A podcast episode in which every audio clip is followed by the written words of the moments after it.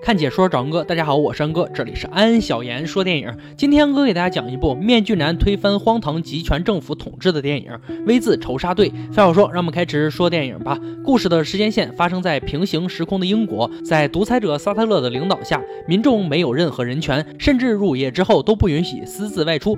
女主小美因为着急去约会，在宵禁后跑了出来，正好遇到了巡逻的密警。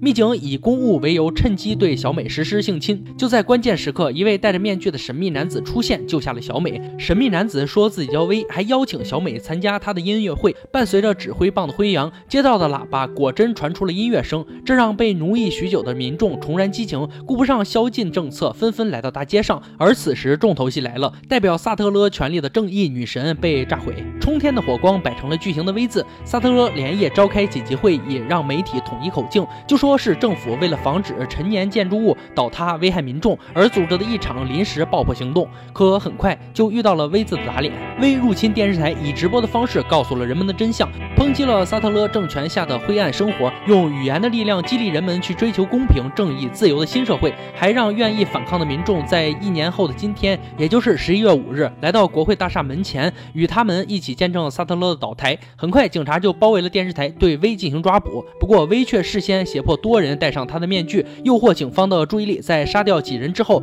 ，V 被一名警察用枪抵住。而此时，在电视台工作的小美救下了威。为了保护小美不被当成自己同伙而被杀，便将她带回了家中。随后威刺杀了一个萨特勒政权的维护者，他曾是某秘密监狱的司令官。警方很快也根据死者的档案找到了监狱这个线索。他们认为威不会无缘无故的杀他，一定与这所监狱有某种联系。另一边，小美从新闻中得知了是威在杀人，她反对这种以暴制暴的方式。为了快点逃出去，她讲述了自己童年的不不幸。他的爸爸本来是一位作家，一家人生活美满。然而哥哥不幸在圣玛丽小学感染了病毒，没多久便死了。从这之后，爸爸和妈妈变成了萨特勒政权的反对者。他亲眼目睹了双亲被逮捕的画面。说到这里，小美激动地表示自己很遗憾，为什么不像父母那般勇敢反抗，请求可以与威一起并肩作战。威也同意了。随后，威便派给他一项刺杀主教的任务。可是小美见到主教之后，并没有杀他，反而让他快跑。幸好威及时赶到，杀死了教教主。而另一边，一直沿着监狱这条线索追查的警察，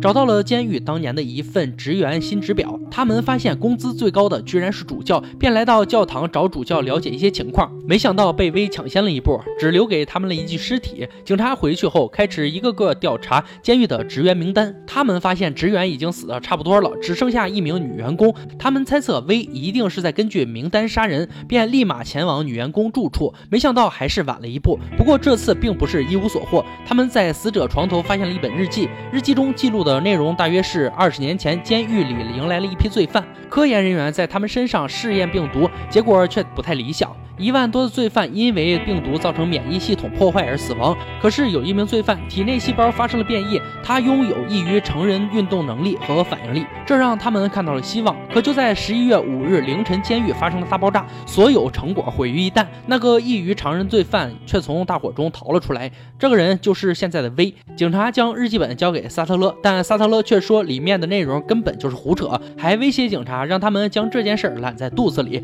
但是警察通过查询当年一系列的病毒新闻，已经开始怀疑这全部都是英国政府的阴谋。另一边，小美从主教屋中逃走后，便来到同事大雄家里避难。让他没有想到的是，大雄居然也是萨特勒政权的反对者。他受到威士忌鼓舞，在电视台播出一档讽刺萨特勒的节目，结果在当晚就被警察抓捕了。而小美也在逃跑过程中被神秘蒙面人抓走。随后，神秘人对小美进行审问，要求她配合。小美经历了这么多，也明白政府的丑恶嘴脸，死活都不同意。小美便被剃光了头发，扔进了监狱中。在这里，他受到了非人的折磨。几天之后，神秘人再次与他谈判，小美还是一口回绝。待神秘人走后，小美轻推牢房，惊奇的是门竟然没有上锁。小美走出来后，才发现这是威的家。原来兜了这么大一圈，威是想利用抓捕审讯这个谎言，来告诉小美一个真相：自由比生命更重要。转眼时间过去了一年。自从知道了日记本中的内容后，警察便一直秘密调查背后的阴谋。在多方调查下，终于搞清楚了一切。原原来威当年所在的那所秘密监狱，实际上是生化武器研究站，他隶属的人就是萨特勒。萨特勒在人体上成功研制出病毒，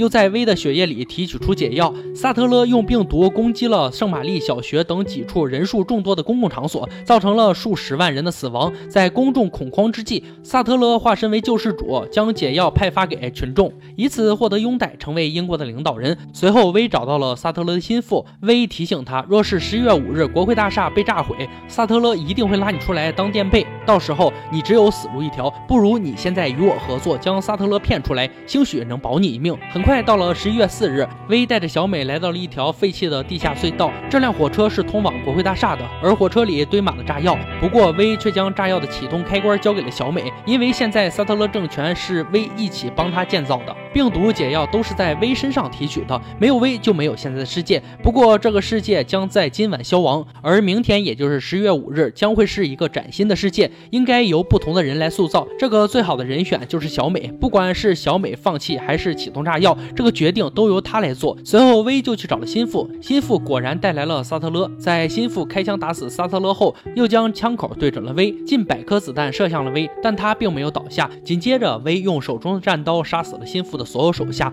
惊恐的心腹连连后退，大喊着：“你为什么不死？”威回答：“这副面具下不只是肉体，还有思想，思想是不怕子弹的。”随后便一刀捅死了心腹。威拿下了沾满血迹、全是枪眼的钢板，回到了地下隧道，死在了小美身边。此时十一月五日的钟声敲响，小美推动开关，载着威的尸体，火车缓缓地向国会大厦驶去。而此时国会大厦外，成千上万戴着面具的人聚集在这里，伴随着爆炸造成的火光冲天，代表着萨特勒政权的国会大厦土崩瓦解。小美和警察站在远处看着这一切。